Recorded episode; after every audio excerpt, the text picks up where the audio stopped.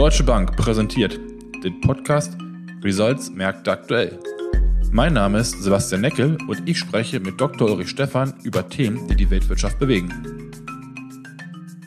Hand aufs Herz. Wie viele Verlängerungen des Lockdowns kann die deutsche Wirtschaft noch vertragen?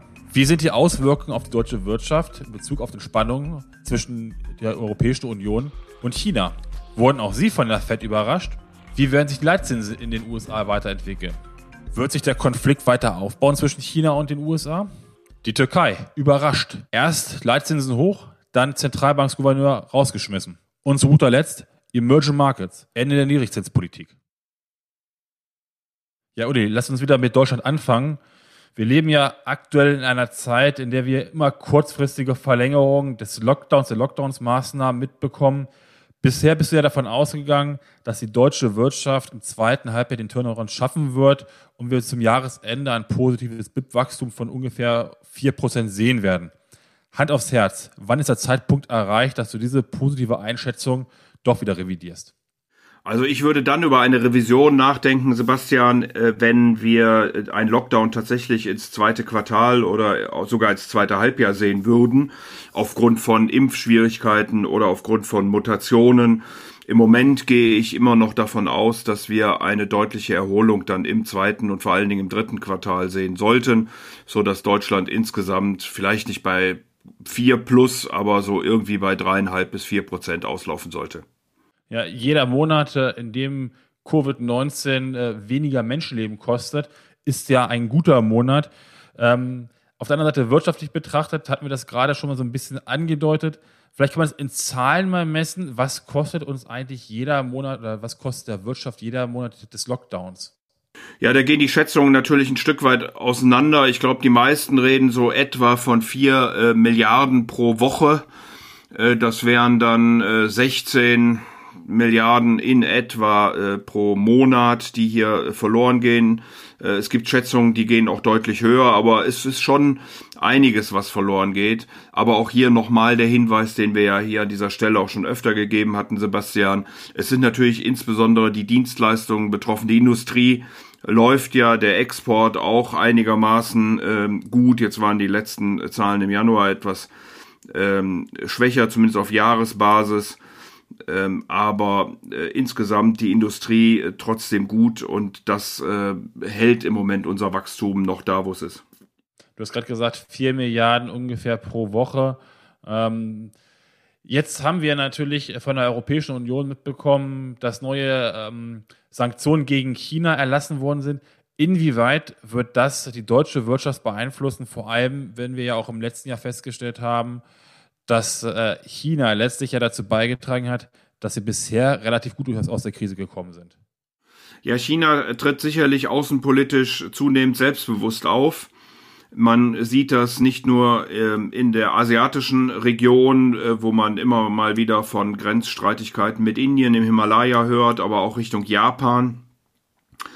Ähm, wir haben jetzt gesehen, äh, die Diskussion mit den USA ist auch eher nicht entschärft und äh, Richtung Europa scheint äh, ähnliches möglich. Hier hat die Europäische Union jetzt auf äh, die Konflikte mit äh, Minderheiten, äh, siehe Uiguren, aber auch Tibet, reagiert und erste, sicherlich noch relativ schwache, aber Sanktionen erlassen und die spannende Frage ist, wie und ob die ähm, Volksrepublik China, die kommunistische Partei, darauf reagiert, wie viele ähm, äh, ja, Schauplätze man jetzt aufmachen will, wo äh, dann über Konflikte äh, geredet und äh, Konflikte eben ausgetragen werden.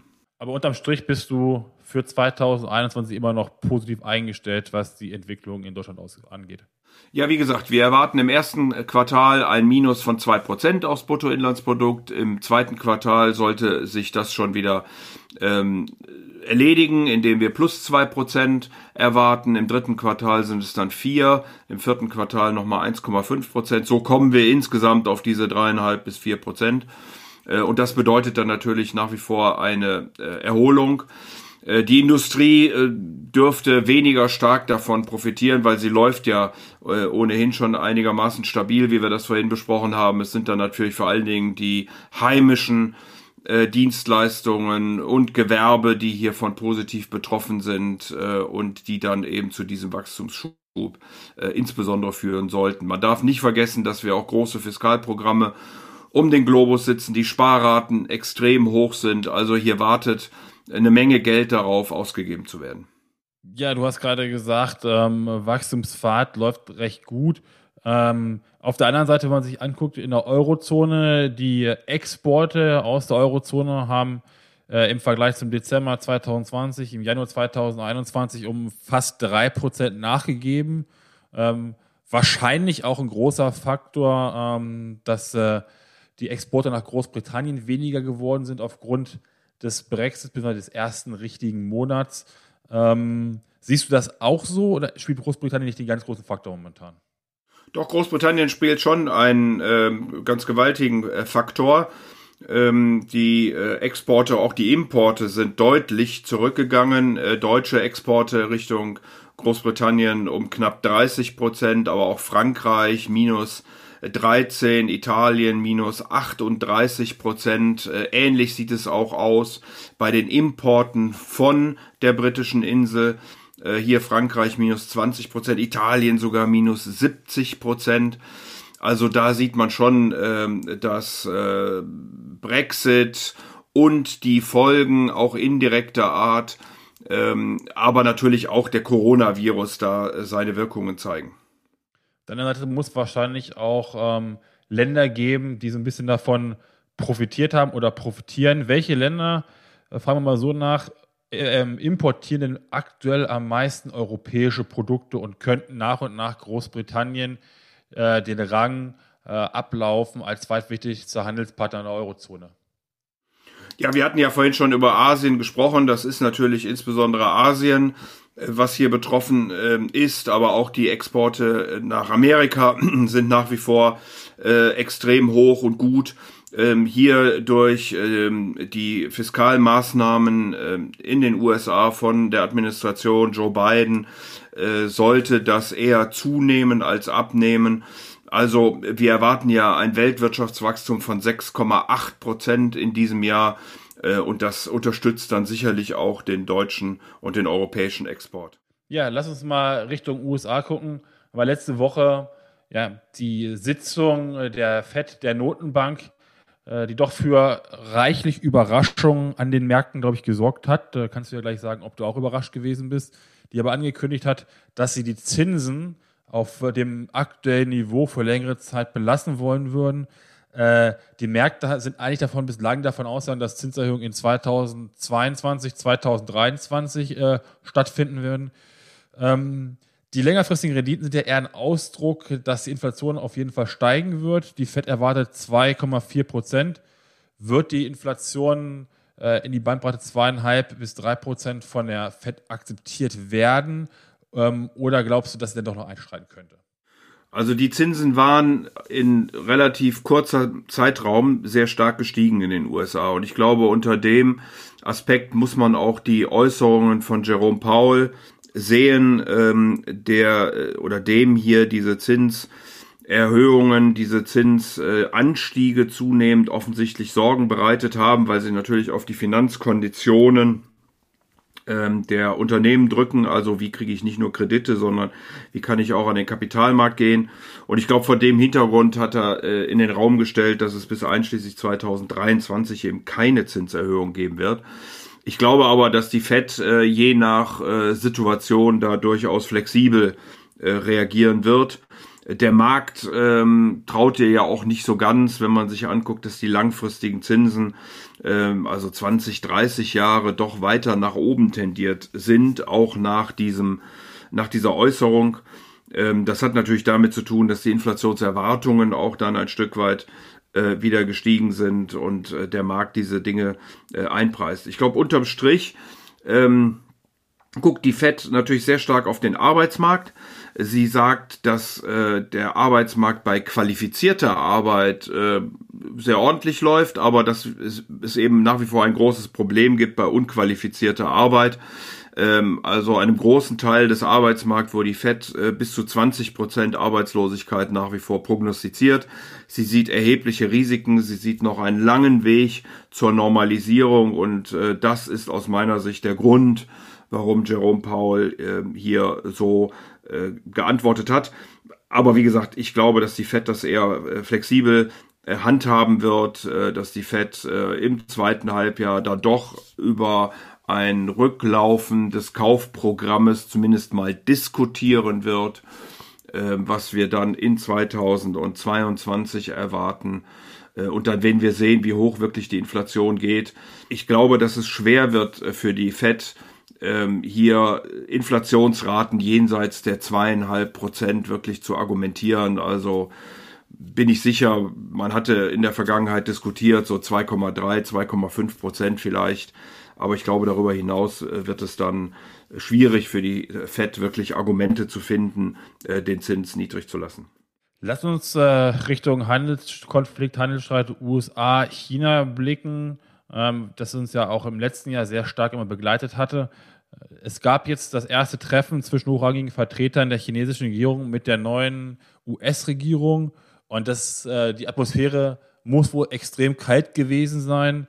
Ich meine, am Anfang wurde auch nicht viel erwartet, was rauskommt, aber die Stimmung muss wohl deut deutlich schlechter gewesen sein, als das viele Beobachter oder als viele Beobachter am Anfang damit gerechnet haben.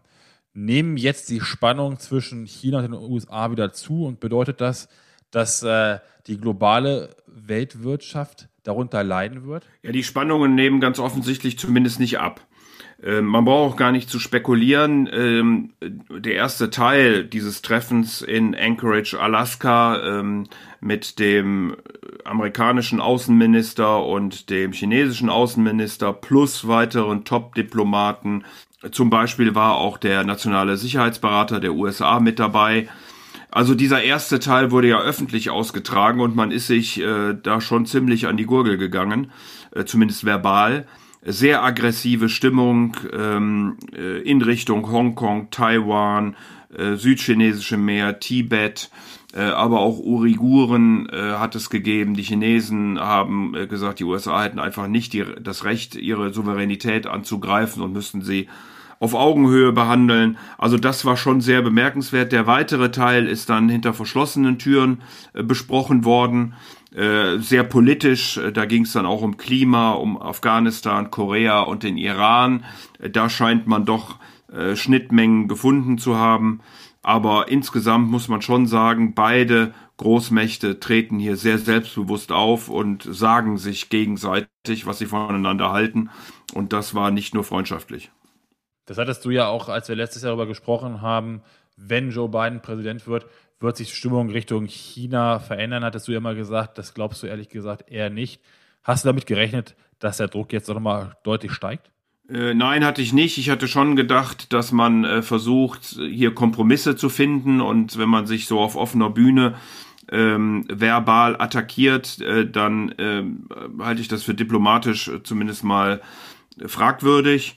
Äh, es ist auch schwierig, auf dieser Grundlage dann wirklich zusammenzukommen.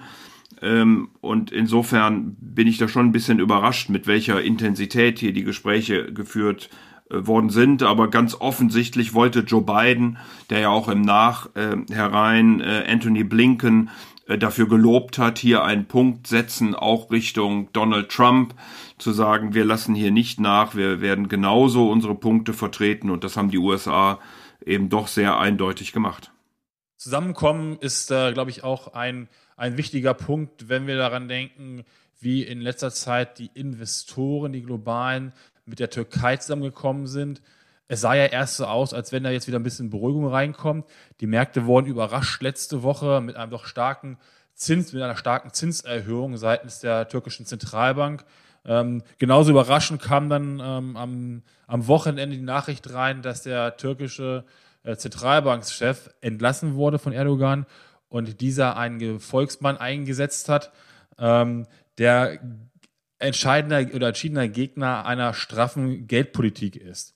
Ähm, wie glaubst du, äh, wird sich die Türkei kurzfristig oder wie werden sich die Investoren kurzfristig in der Türkei verhalten? Und gehst du jetzt davon aus, dass die türkische Lira, wieder auf Achterbahnfahrt geht? Ja, ich glaube, da braucht man gar nicht Rätsel raten. Man hat das ja schon gesehen. Im frühen asiatischen Handel waren wir äh, bei knapp äh, minus 20 Prozent. Ähm, die Lira hat sich mittlerweile ein bisschen wieder beruhigt, aber die negativen Zeichen sind immer noch äh, sehr erheblich. Ähm, und insofern ist die Wirkung schon vorhanden. So sehr man in der letzten Woche von Hoffnung gesprochen hat, dass man jetzt zu einer äh, normaleren äh, Wirtschaftspolitik zurückkehren kann, weil ja nicht nur äh, die Zinsen angehoben werden oder wurden bei einer Inflation von knapp 16 Prozent, äh, sondern weil Präsident Erdogan auch verschiedene Reformen äh, angedeutet hat. Da ging es um eine Stärkung der Exporte, da ging es um den Mittelstand, da ging es um die Staatsfinanzen, aber auch die Kopplung der Löhne von Staatsbediensteten an die Inflation. Also das waren sicherlich richtige Maßnahmen, die dort angedeutet, immer noch sehr konkret, aber immerhin in die richtige Richtung. Äh, daraufhin haben nicht nur die Märkte, sondern auch einige Ratingagenturen äh, sich positiv gedreht und äh, dann kam tatsächlich der Knall am Wochenende mit der Entlassung des nun dritten Notenbankgouverneurs innerhalb der letzten Monate. Ähm, äh, offensichtlich äh, hat Erdogan ja ähm, zuerst äh, stillgehalten, nachdem der, ähm, jetzt muss man ja sagen, bisherige Notenbankgouverneur Akbal ähm, den Leitzins um fast neun Prozent seit November angehoben hatte, zuletzt eben um die zwei Prozent. Ähm, Erdogan vertritt ja die Ansicht, dass man hohe Inflation nicht mit hohen, sondern mit niedrigen Zinsen äh, bekämpft. Ähm, und das hat er dann eben auch nochmal zum Ausdruck gebracht am Wochenende mit der Entlassung äh, des Notenbank-Gouverneurs. Ähm, man darf gespannt sein, in welche Richtung es nun geht. Wie gesagt, die Inflation ist mit knapp 16 Prozent äh, schon ähm, sehr knackig. Ähm, und wenn man nicht dagegen steuert, dann wird das Vertrauen natürlich in die türkische Lira, in die türkische Wirtschaftspolitik äh, darunter eher leiden, als dass sie wirklich äh, förderlich ist. Ja, wie gerade besprochen, die türkische Zentralbank ähm, hat letzte Woche den, den Leitzins angehoben. Die Frage ist, wie es dort weitergeht. Aber es haben ja noch andere Zentralbanken äh, massiv teilweise ihre Leitzinsen erhöht, unter anderem auch die brasilianische Zentralbank. Ist das jetzt ein Zeichen, dass ähm, vor allem oder zu vor allem in den Emerging Markets Ländern das Ende der, der Niedrigzinspolitik eingeläutet wird? Das würde ich per se nicht sagen, äh, Sebastian. Wir haben tatsächlich überraschenderweise ähm, in Brasilien einen Anstieg der sogenannten Selic Rate äh, um 75 Basispunkte gesehen, also 0,75 Prozent. Erwartet worden war 0,5 Prozent ähm, allerdings von niedrigstem Niveau, von einem All-Time-High von zwei Prozent aus. Äh, die Gründe äh, liegen äh, in der, im brasilianischen Real, aber auch in den Rohstoffpreisen. Und da sind wir natürlich sehr schnell dann bei den Kandidaten, äh, wer denn sonst noch betroffen ist. Über die Türkei hatten wir schon gesprochen, Russland, Brasilien, Südafrika, Nigeria, dort könnten weitere äh, Zinserhöhungen äh, drohen in Anführungsstrichen der IMF und deswegen sage ich drohen, hat davor gewarnt, hier den Stimulus zu schnell äh, zu entfernen. Aber insgesamt muss man natürlich auf die amerikanische Notenbank gucken, denn wenn die anfängt, und wir hatten ja vorhin darüber gesprochen, dass das äh, noch nicht der Fall ist, aber wenn die anfängt, die Zinsen zu erhöhen, dann werden die Emerging Markets nachziehen müssen, um keinen Verfall ihrer Währungen äh, zuzulassen und äh, dann wird das sicherlich eine breitere Basis treffen als im Moment, wo doch überwiegend die Rohstoffländer äh, davon betroffen sind. Ja, Uli, vielen Dank. Ich glaube, es liegen jetzt wirklich äh, spannende Tage hinter uns. Es werden auch noch ganz viele spannende Tage vor uns äh, liegen. Du hast am Anfang das angesprochen mit der deutschen Wirtschaft immer noch recht positiv. Trotzdem müssen wir jetzt abwarten, wie sich das Verhältnis der Europäischen Union zu China entwickelt, der Amerikaner zu China entwickelt. Ähm, und natürlich auch, auch weiterhin äh, die Frage, wie wird es in der Türkei weitergehen. Es gibt also viele, viele Sachen, die auch in nächster Zeit durchaus zu beachten sind. Vielen Dank.